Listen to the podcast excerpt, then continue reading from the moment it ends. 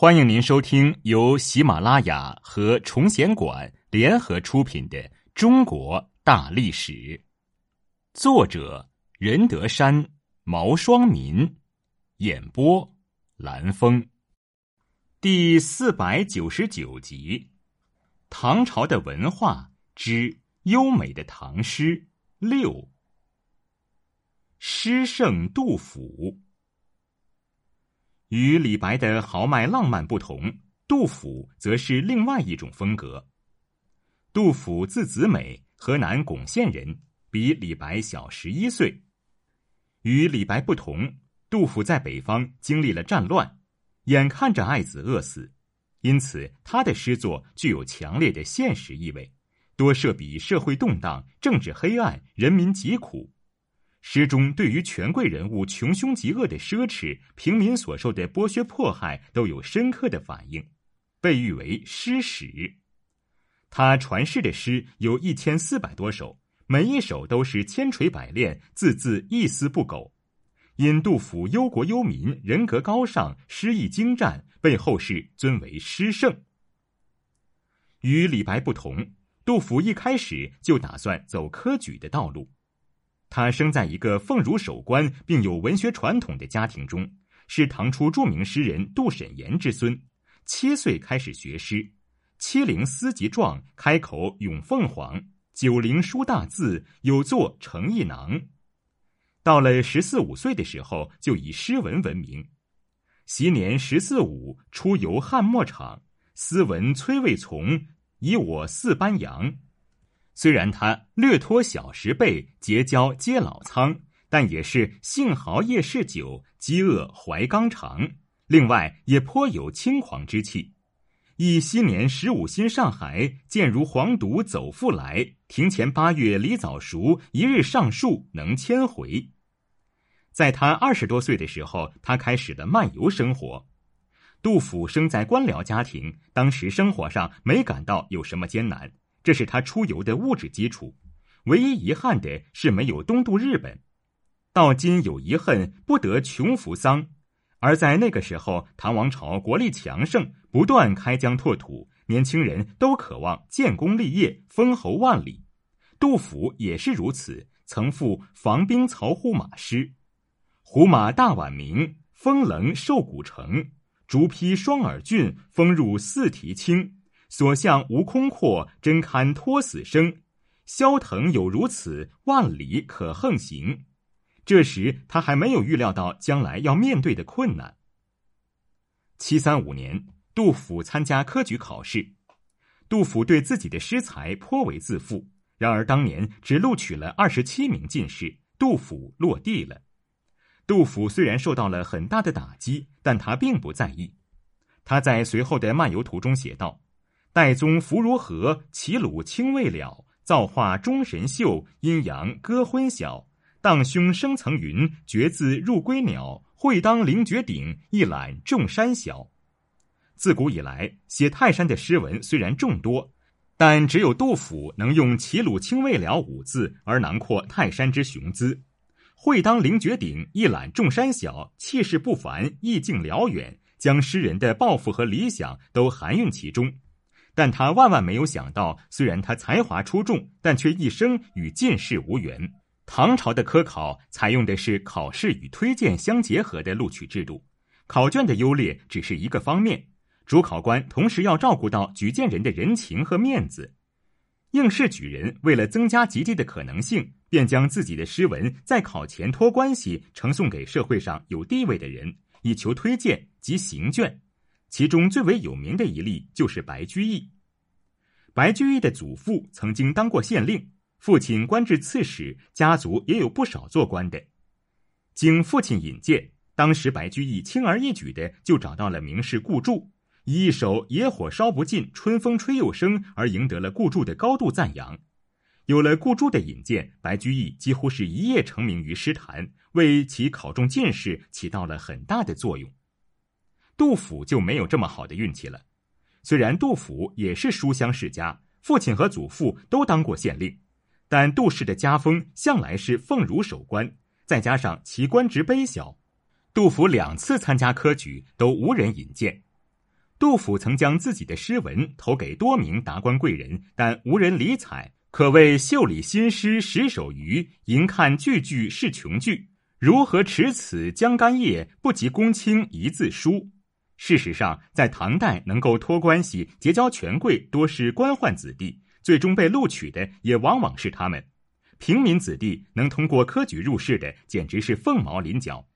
唐朝建于史册的七十四名状元中，真正平民出身的只有两人。杜甫虽是官宦家庭，但只是小官，因此受挫。然而，更严重的打击还在后面。七四七年，唐玄宗下诏广求才子，只要有一项特长的士子，就可以到京都参加考试。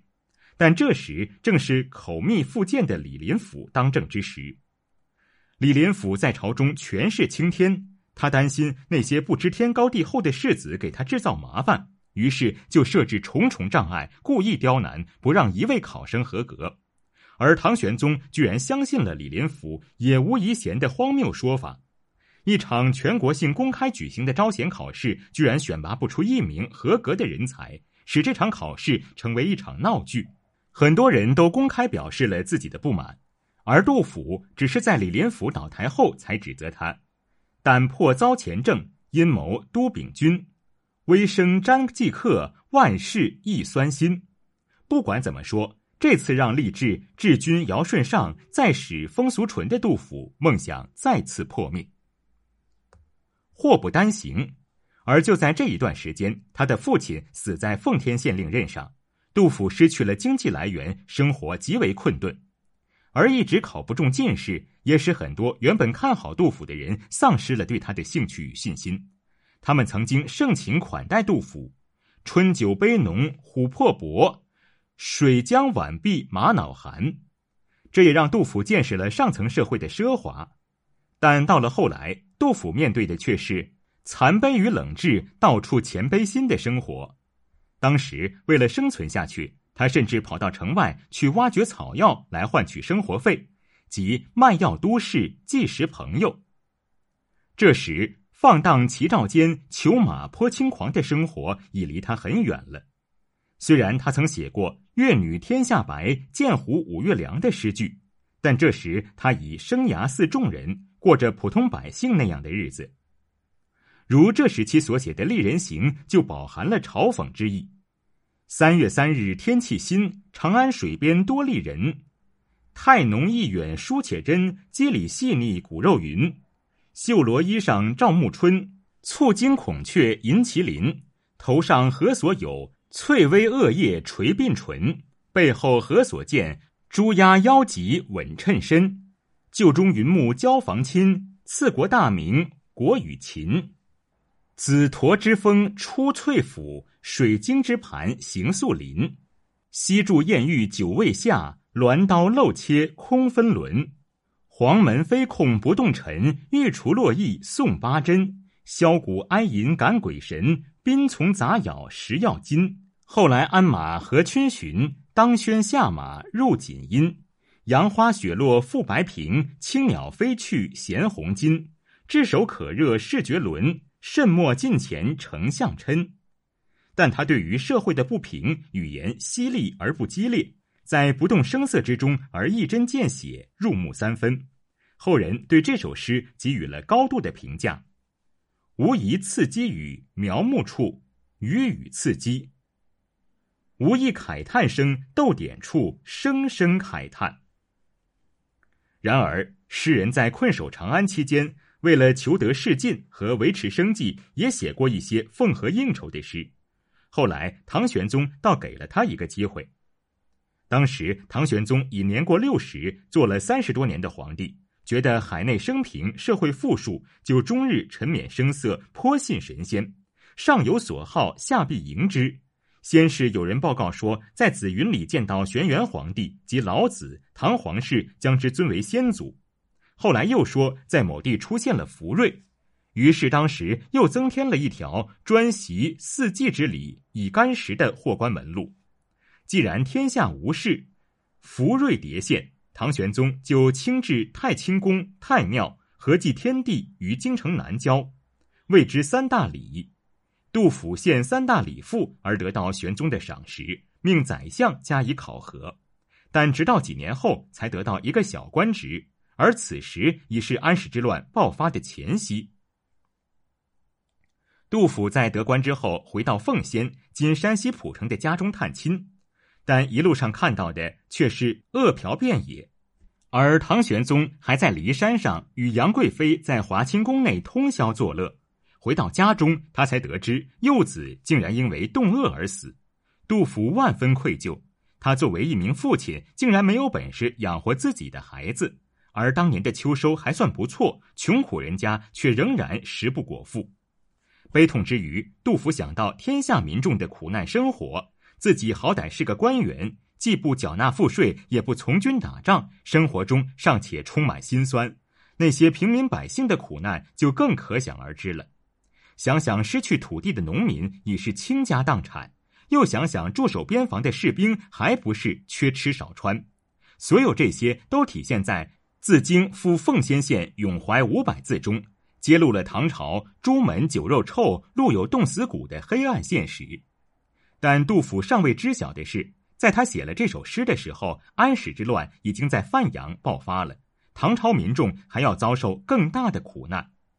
杜甫在惨痛的现实面前，成了一位忧国忧民的诗人，中国文学史也由此增彩不少。但在诗歌的背后，却是诗人乃至唐朝民众付出的惨痛代价。